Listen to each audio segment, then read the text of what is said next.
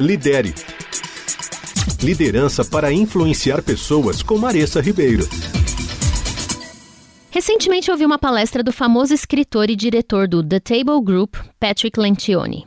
O tema da palestra era Qual é a sua motivação? ou Qual o seu motivo para liderar?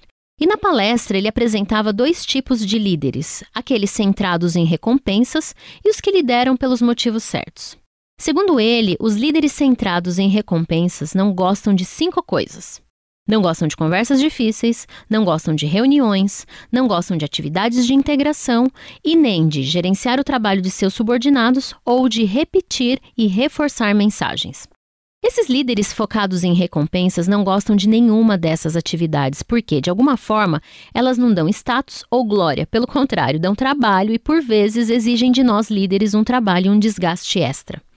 Porém, quando, por exemplo, a gente não corrige o desempenho de alguns colaboradores ou não chamamos eles para um feedback a respeito de algo que não está bom no comportamento, os demais membros do time sofrem e, de alguma forma, eles levam esse sofrimento e desgaste para casa.